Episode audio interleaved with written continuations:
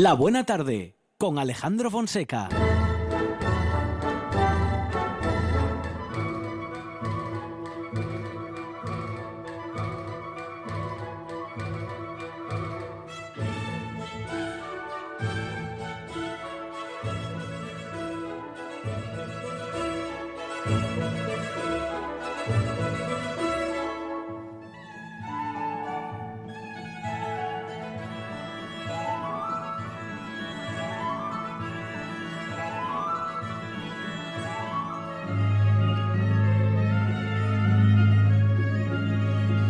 Continúa la creatividad online eh, de la Orquesta Sinfónica del Principado de Asturias, de la OSPA, una dinámica que se inició durante, el eh, durante justamente todo el estado de alarma, eh, el inicio de esa, de esa etapa y ahora toma forma también el fandango asturiano con 56 bailadores de baile tradicional asturiano. Hablamos para que nos lo cuente con Mayra y Peter Pierce, almas de este proyecto. Mayra, ¿qué tal? Buenas tardes. Hola, buenas tardes. Bueno, Peter, bienvenido. Muchas gracias. Buenas tardes. Bueno, un confinamiento muy productivo el vuestro, Mayra, Peter, porque como se aprecia en los resultados, eh, ha habido pues, eh, mucho trabajo y muchas propuestas de la OSPA y en este caso estáis proponiendo eh, fandango asturiano. Bueno, lo habéis pasado componiendo este fandango asturiano. ¿Esto es así? Componiendo, bueno, no, no exactamente. Ah, bueno, bueno. Arreglándolo. Eso es, eso es. Sí, sí, sí, sí. Am, bueno, un trabajo que, que, se, que se ha gestado justamente, bueno, pues en estos días, en estas semanas, en estos meses, Mayra. Ha sido bastante intenso el, el proyecto, lo que llamamos nosotros nuestro proyecto Fandango, eh, de coordinación, una vez que optamos para coordinar la orquesta sinfónica con bailadores. Bueno, fue ba- sí, bastante intenso, ¿verdad, Peter? Sí, a ver, Sí, Peter. dos meses de cura.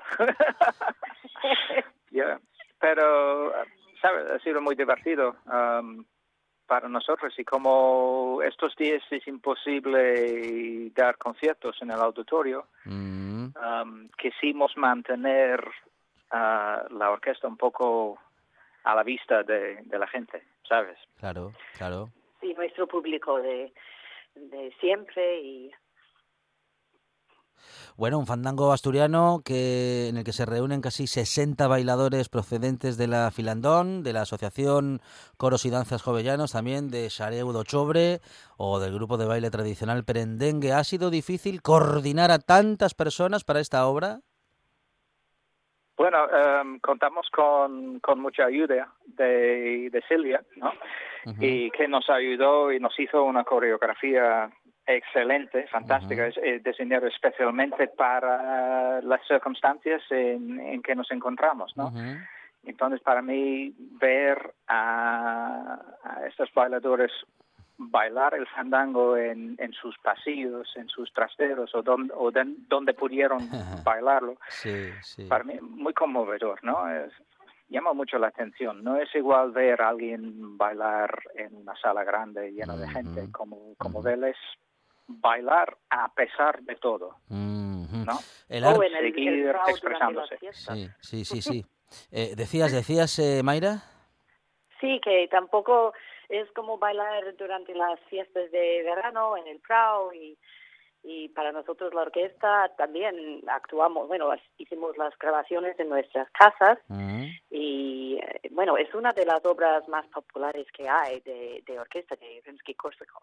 Todo el mundo lo conoce, pero yo dudo mucho que en todo el mundo lo han visto de esta, esta forma con, con el fandango asturiano, con bailadores asturianos, Auténticos.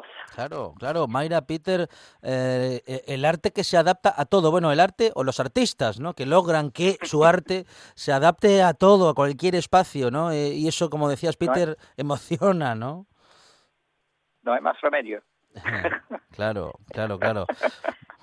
Eh, tenemos eh, un dato que nos comentan desde redacción que parece que hay un guiño a la fabada asturiana, algo que hacéis por medio de las trompas. ¿Cómo lo lográis, Mayra? ¿Cómo se hace esto, Peter? A ver. Pues Ah. con nuestro compañero, bueno, tenemos cuatro trompas eh, Eh. en la orquesta de la plantilla y el compañero nuestro Javier él, bueno, Javier Molinos, él hizo eh, la coreografía, por decirlo, la receta sí, y De, de, su propia manera y resultó súper gracioso. ¿verdad? Es que es, quisimos hacer algo que podría atraer a la gente desde fuera, ¿sabes? Porque eso después del confinamiento hay que hay que recuperar toda la industria de turismo y, lo demás. Entonces pensábamos que sería muy interesante que, que la gente en el extranjero viera cómo, cómo puede ser Asturias, con, darles una pequeña, aunque sea muy pequeña, muestra de, de la gastronomía ¿no? de la zona y hacerlo lo más atractivo posible para ellos, para que tengan el interés de, de buscar un poco en por internet y, ver lo que hay y quizás venir en el futuro. Bueno, el arte como, como reclamo también, ¿no? El arte como una de, esas muestras a partir de las que se puede enseñar al mundo qué se hace y cómo, bueno, pues cómo se vive, ¿no? En esta, en esta otra parte. Eh, es, importante, es importante recalcar, Mayra y Peter, que también eh, habéis contado, lógicamente, con técnicos audiovisuales, como ha sido el caso de Daniel Sánchez Velasco y Javier Molina, eh, que también habrán tenido un trabajo importante para lograr coordinar todas las imágenes, todos los vídeos, eh, en fin, un trabajo ingente. Hombre, Dani hizo un trabajo fantástico con, con el audio. lo estuvimos haciendo nosotros dos durante varias semanas y, el producto suyo eh, fue, fue mucho mejor que lo que lo que hice yo. Entonces, bueno, con mucho gusto lo, lo usamos. Y el resto del montaje lo hicimos aquí, uh, frente de, dos ordenadores, uno que se murió en el acto, Y, aprendiendo mucho y pasándolo, bueno, a ratos pasándolo muy bien y a ratos pasándolo con mucha frustración, pero bueno, el, el proyecto merecía el esfuerzo. Uh, Peter, ¿ese ordenador dejó de funcionar, o, digamos, por, por propia voluntad o, mm, fue, o fue un arrebato contra la tecnología? Peter, confiésalo. manejar 100, 110 pistas a la vez. Claro, le, fue un poco difícil. Se volvió loco, se volvió loco. Pero bueno, lo hemos conseguido. Bueno, ya estamos preparados para más cosas. Muy bien, muy bien. Bueno, Mayra, Peter, eh, este trabajo ya se puede ver, podemos disfrutarlo ya en las redes sociales, en la web. Sí, ya está en eh, la página de Facebook de la Orquesta Sinfónica y está en YouTube también. No sé si está en Vimeo. Bueno, está, está por ahí. Solo hay que buscar el fandango asturiano. Eso, y hay que compartirlo en todo el mundo. Claro, claro que sí. Para poder disfrutar de ese gran trabajo de la OSPA, coordinado por Mayra y Peter Pierce, y también, bueno, pues eh, aunque nosotros ya lo conozcamos bien, digo lo del fandango y lo de Asturias, pues siempre presta un montón, ¿eh? Poder eh, ver un trabajo como este, en el que, bueno, pues tanto el paisaje como el arte de Asturias se encuentren bien reflejados y muy bien representados. Mayra, Peter, enhorabuena, ¿eh? muchísimas gracias y, y a seguir currando en esta dirección. Os lo agradecemos. Muchas gracias. Ahora en RPA puedes rebobinar cuando quieras. Rebobinar cuando quieras. Accede a www.rtpa.es y disfruta del servicio a la carta de RPA. Toda nuestra programación donde quieras y cuando quieras. Buenos días Asturias, comenzamos jornada de martes. RPA, la radio autonómica. La radio autonómica. Noche de Lobos. Tu lugar de encuentro con el rock and roll y el heavy metal en RPA. Todas las noticias, festivales, conciertos y mucho más os esperan en la manada. Noche de Lobos, la madrugada del domingo al lunes, de 12 a 2 de la mañana, en RPA. Billy Roca Indie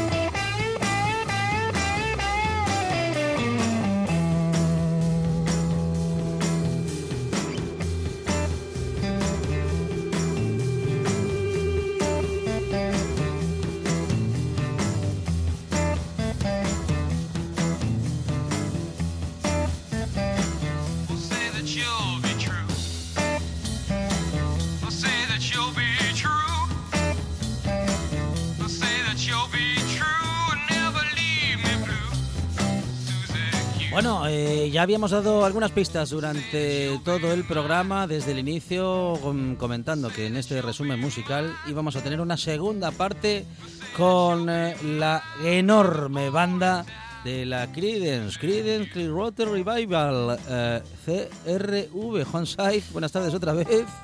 CCR. Eh, CCR, no, no, no, ah, sí, sí, CCR, sí, sí, me inventé ahí un...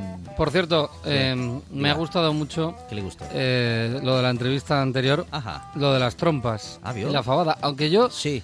lo hubiera asociado más a la sidra, ujú. pero bueno. Sí.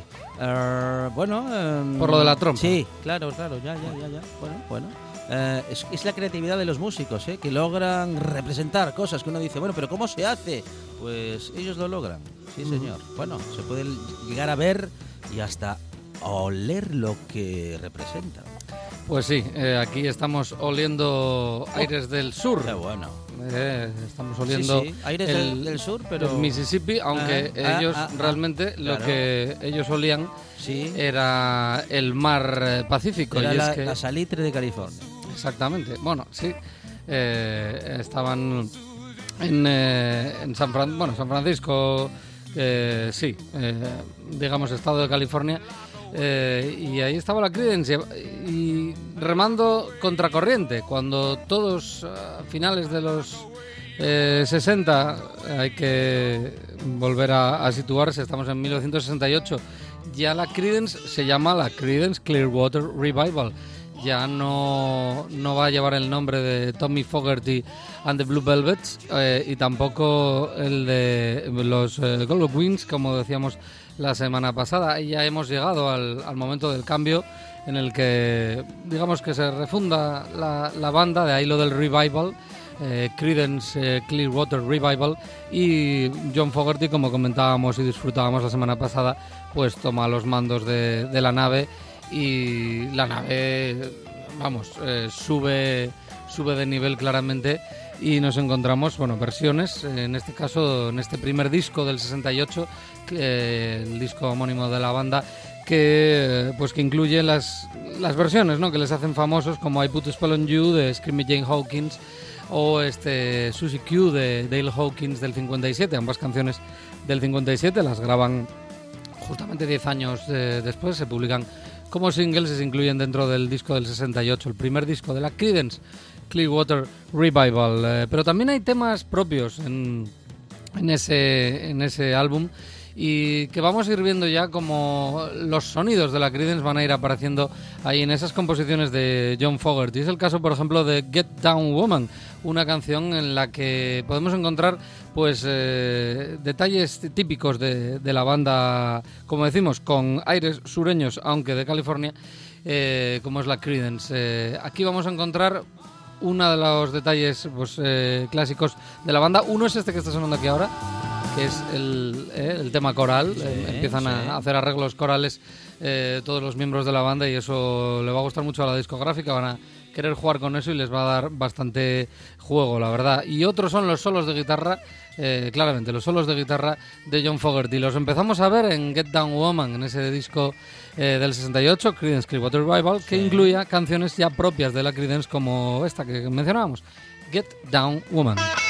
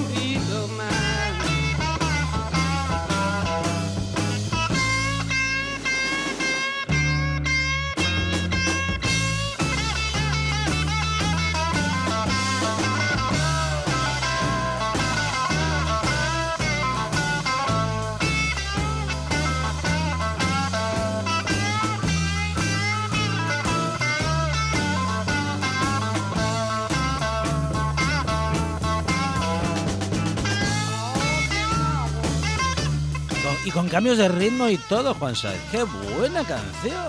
Es la Creedence. eh, como mencionábamos la semana pasada, le vamos a encontrar eh, algo curioso en la Creedence, que es que cada disco que sacan es el mejor. Entonces, este es el primero y era el mejor hasta el momento. Luego va a llegar el Bayou Country, al que vamos a, a llegar hoy. Eh, después va a ser el Green River del mismo año, del 69. Publican tres álbumes. Eh, no creo que lleguemos a. No, no, no, no, creo que, no que llegamos, no lleguemos a- ya al Green River, pero bueno, eh, no pasaría nada. Intentamos. Y si no, tercera parte, Saez. No, lo va a ver, claro. Y luego Claro. ese mismo año también publican eh, William the Poor Boys del 69, que supera, o sea, el, el Bayou Country se convierte en su mejor disco. Eh, luego llega Green River y casi que lo supera, aunque no tiene el super hit que tiene eh, Bayou Country, lo vamos a escuchar luego. Y luego Willie and the Poor Boys todavía lo va a, a mejorar. Y luego llega 1970 con el Cosmos Factory, que probablemente sea pues, la cima creativa de la Creedence Clearwater Revival. En ese álbum, en el primer álbum, se incluye Walking on the Water, una canción que ya digamos que ya existe, eh, previ- es previa al nombre de la Creedence. eh, a ver si me explico. ¿eh? Esta canción ya la habrían grabado, como decíamos el otro día, bajo el nombre de Gollywoods, ese segundo nombre que lleva, que tiene la banda que digamos tiene un sonido un poco más de San Francisco, de, de ese San Francisco Sound, como por ejemplo podrían hacer la Jefferson Airplane o los Buffalo Springfield, pero empieza a distinguir claramente eh, pues con ciertas grabaciones que luego van a llegar a, a editar bajo el nombre de la Creedence. Esta canción, Walking on the Water, la vuelven a grabar y le meten un efecto, por cierto, nada más al principio, a ver si os gusta, un efecto de rebobinado que acaba en una guitarra lanzada. Es un, un detalle de que la producción empieza a mejorar, de que la banda, pues eh, obviamente empieza a tener, eh, digamos, estar en, en otra línea, está en otra fase eh, y, y se nota claramente y se nota claramente sobre todo pues el- la orden y mando de John Fogerty en todo en la producción en la composición eh, en todo. La verdad es que como comentábamos la semana pasada casi pasa a ser pues John Fogerty y amigos no podría ser porque él, la verdad eh, la estrella es él y además la, a la, la banda se lo debe porque con canciones como esta pues empiezan a pegar un pelotazo fuerte. Atención a, a ese efecto que a mí me parece un puntazo en la producción de este Walking on the Water regrabado para ya eh, ser publicado dentro de ese primer disco del 68 de la Creedence Clearwater Revival.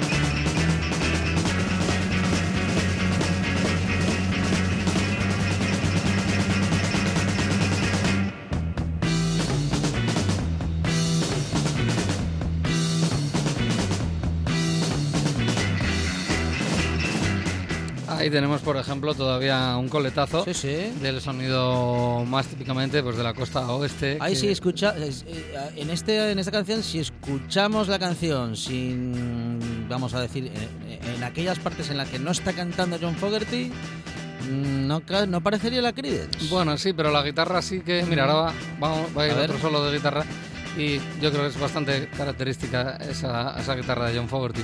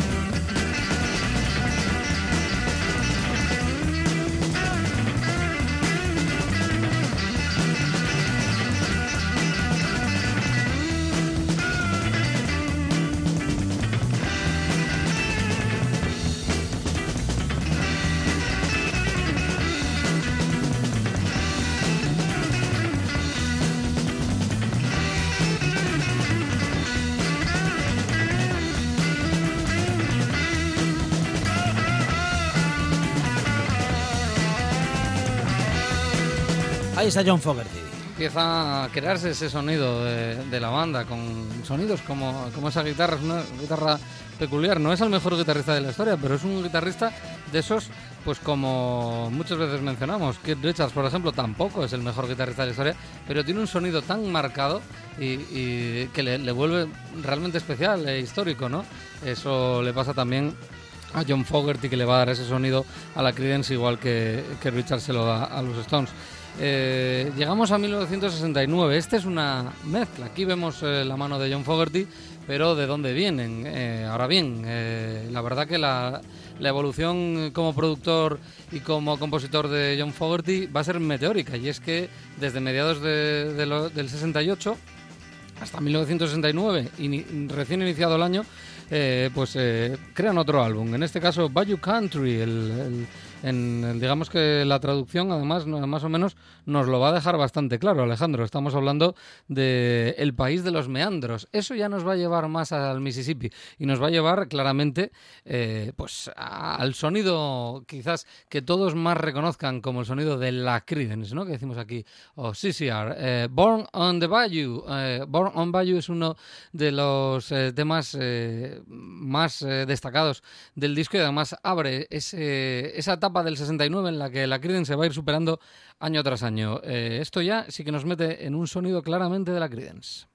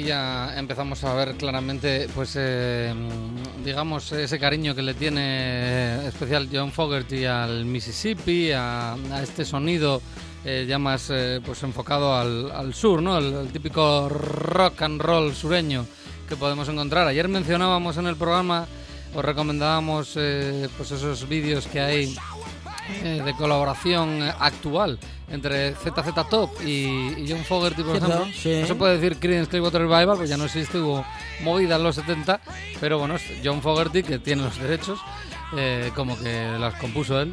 Y, y es maravilloso y esos serían dos exponentes muy claros, ¿no? O sea, tenemos a la Creedence, tenemos a ZZ Top, por ejemplo, y podríamos meter ahí a Leonard Skinner, por ejemplo, pero es- es- ese sonido, ¿no? Tan, tan sureño, ¿no? Del rock and roll sureño.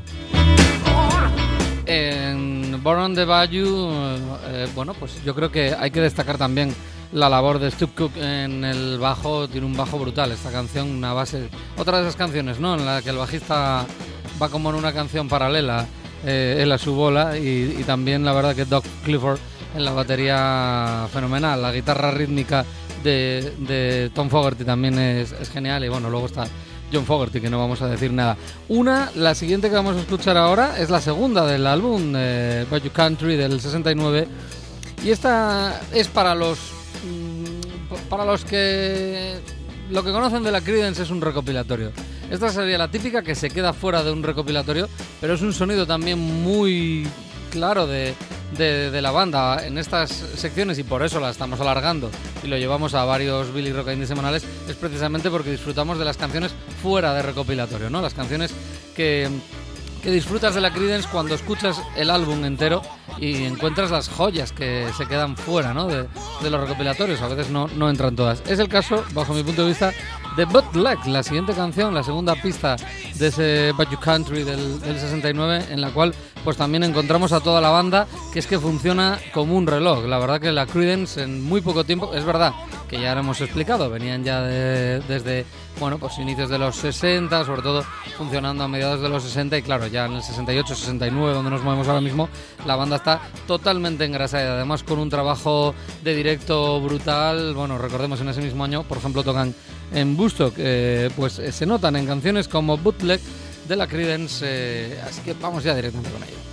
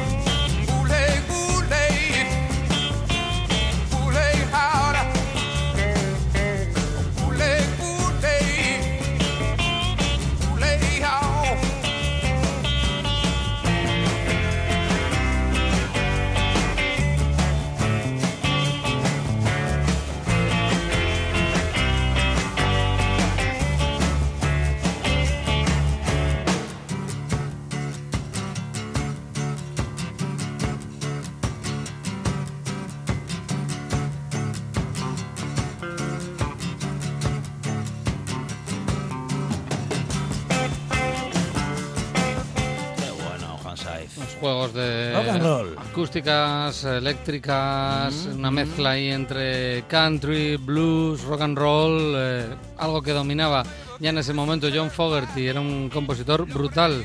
eh, va a dar muchísimos hits. Hemos dicho en su momento que la Creedence llega a tener más éxito, sobre todo. A ver, sobre todo hay que tener en cuenta o. eh, sí, o sea, admitir que un número 2, tener un número 2 es un éxito. Tú, tú tener un- Sí, una sí. canción en número 2 es un éxito.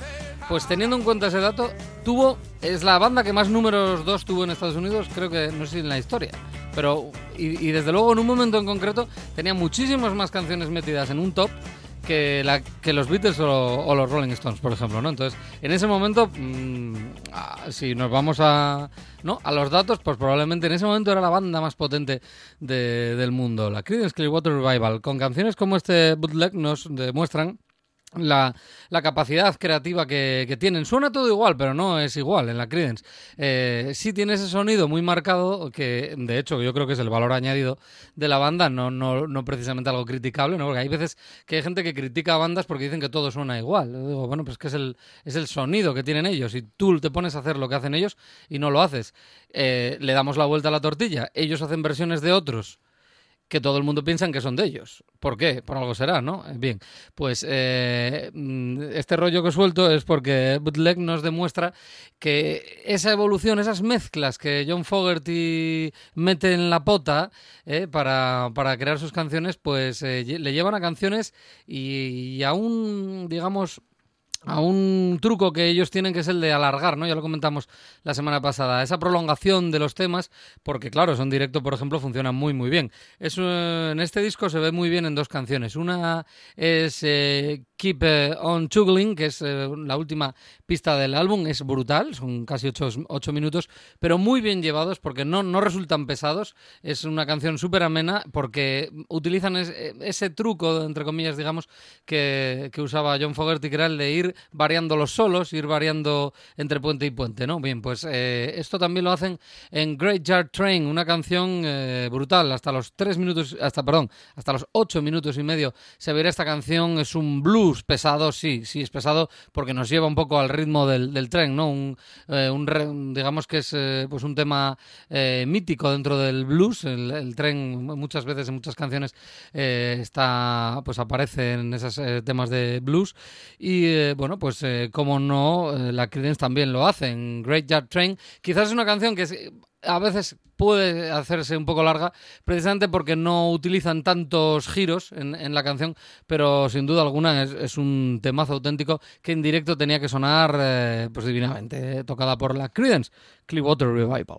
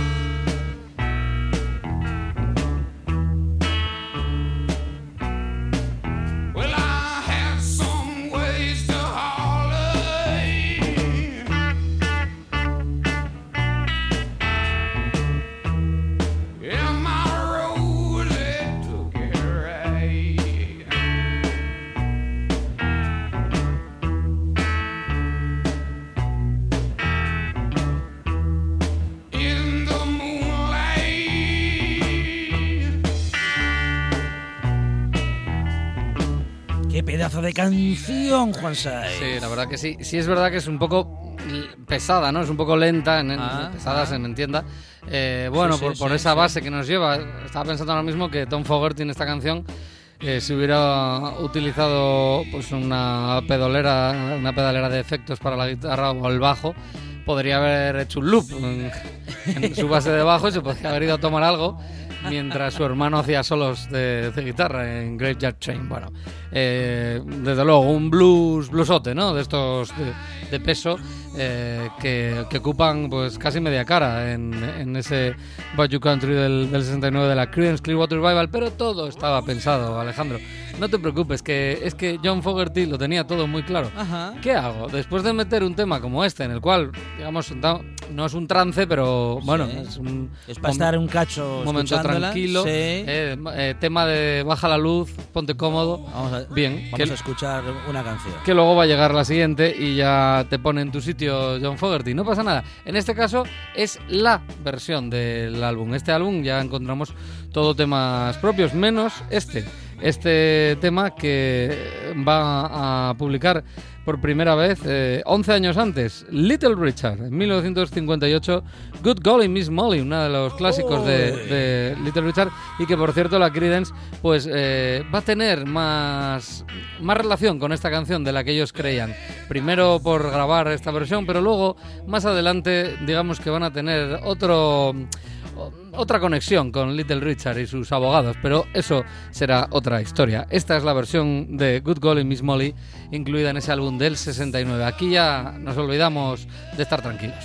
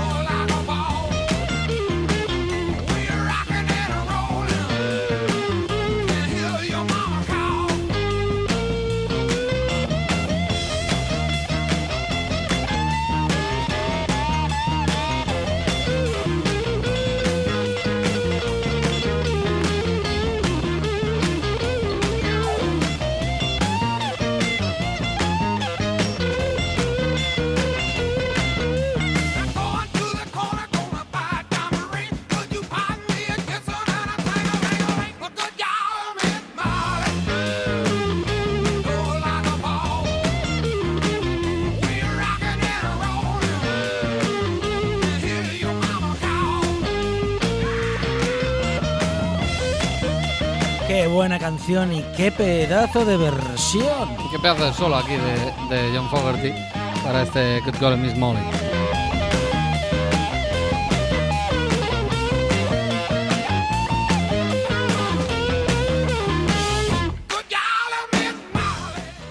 Solo de guitarra que no hay en el tema de Little Richard. Luego ahí vamos ya con lo de llevártelo a tu terreno. Eh, obviamente con Little Richard estaríamos hablando de un piano frenético, ¿no? Maravilloso, Little Richard. Eh, ayer me quedé pillado, Alejandro, en ese cierre que hiciste ¿Qué pasó? de la sección que dijiste lo ¿Qué de, efectivamente, la gran frase de, de John Lennon de Ah, si al rock and roll hubiera que cambiar el nombre, Mm. se le llamaría eh, Chuck, Chuck Berry. Berry. Y yo dije sí, y cuando cerramos micros dije yo, oh, Little Richard también podría haber sido.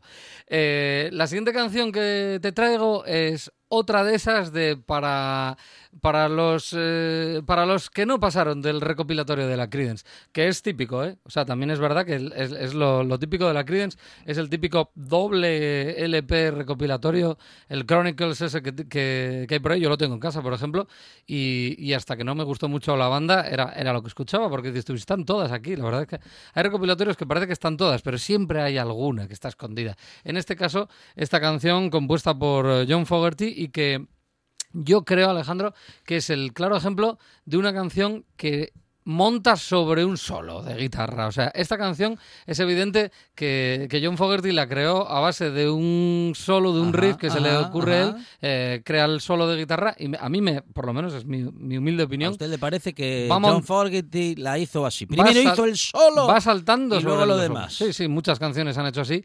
Y, y yo creo que este Penthouse Popper eh, es un, un ejemplo de ello. Y además es una canción, como digo, fuera de los recopilatorios de la Creedence, no es el tema mítico de la Creedence, con lo cual, pues en Billy Rock Indie casi que nos gusta hasta más.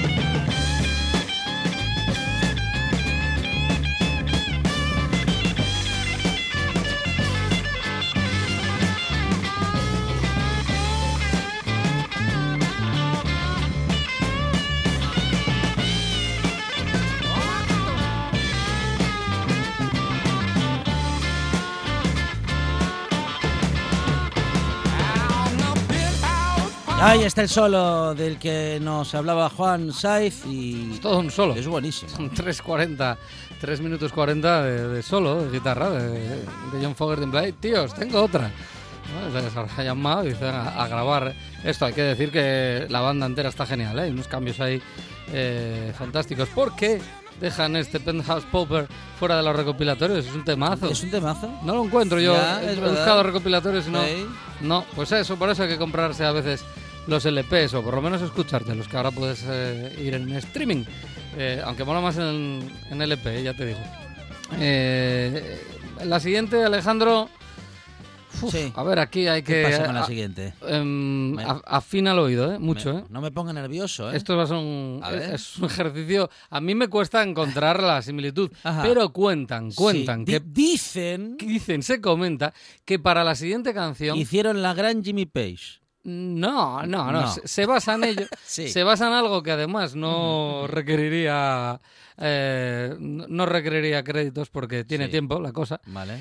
Y pero dicen dicen que el, el gran éxito de este álbum Bayou Country, que luego escucharemos y mencionaremos la canción, eh, eh, pues eh, John Fogerty se basó en esto, en este inicio, en concreto, de la quinta de Beethoven para Anda. crear su canción, una de las más famosas de la Creedence.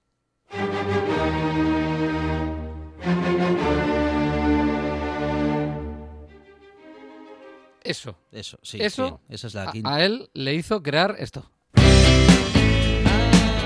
Ah, bueno, bueno. Un poco pillado, Bueno. pero bueno, igual le dio unas cuantas vueltas a un Fogerty y creó Proud Mary, ¿eh? el que era el siguiente gran éxito de la Creedence. Después de el, eh, la versión de Susie Q eh, y el I Put a Spell on You, esas dos grandes versiones del primer disco, ver. llegó... eh, ¿Otra vez? ¿Otra vez? ¿Lo hacemos otra vez? Otra vez, venga, a ver. Sí, a ver, Vale. ¿eh? La quinta de Beethoven. ahí vamos. Ahí viene. Estoy rebobinando, espera. Ahí va.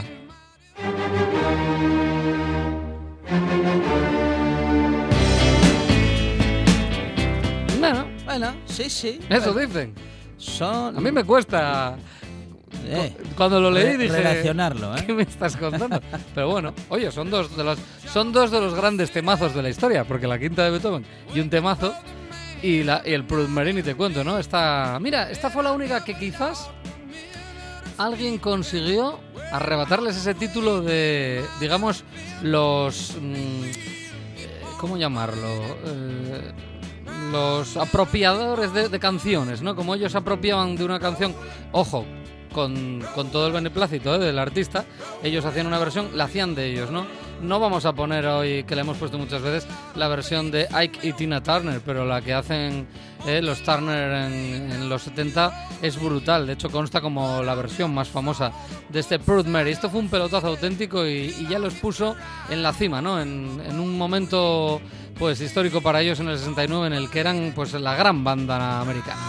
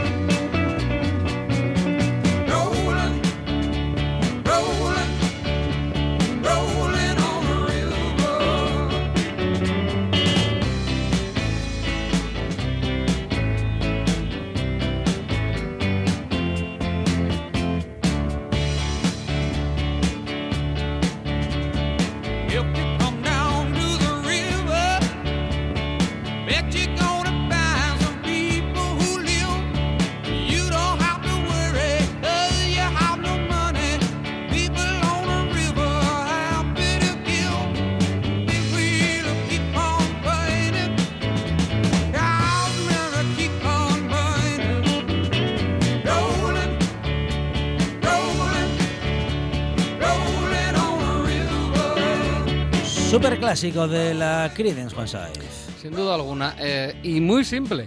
Es un tema simple. Eh, eh, es- yo, yo llegué a.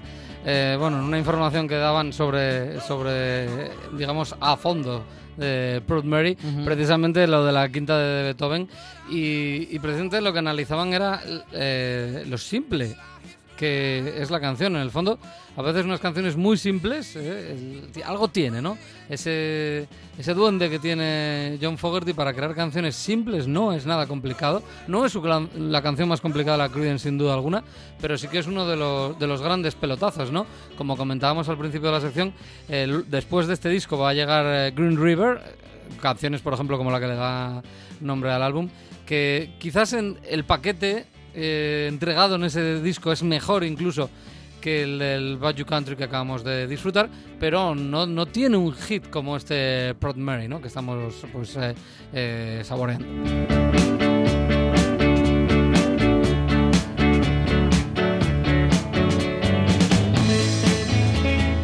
Y si te parece Alejandro, para acabar, Sí. eh, pues vamos a poner una larga, Bueno. por lo menos hasta, hasta que lleguen las noticias. Sí, sí. Eh, Keep on Chuggling, la última canción, que como comentábamos antes, sí que sigue esa norma de tema largo, alargado, con unas alargaciones eh, tremendas de la Creedence, pero que cada, cada vez que vuelven al mismo sitio, no igual.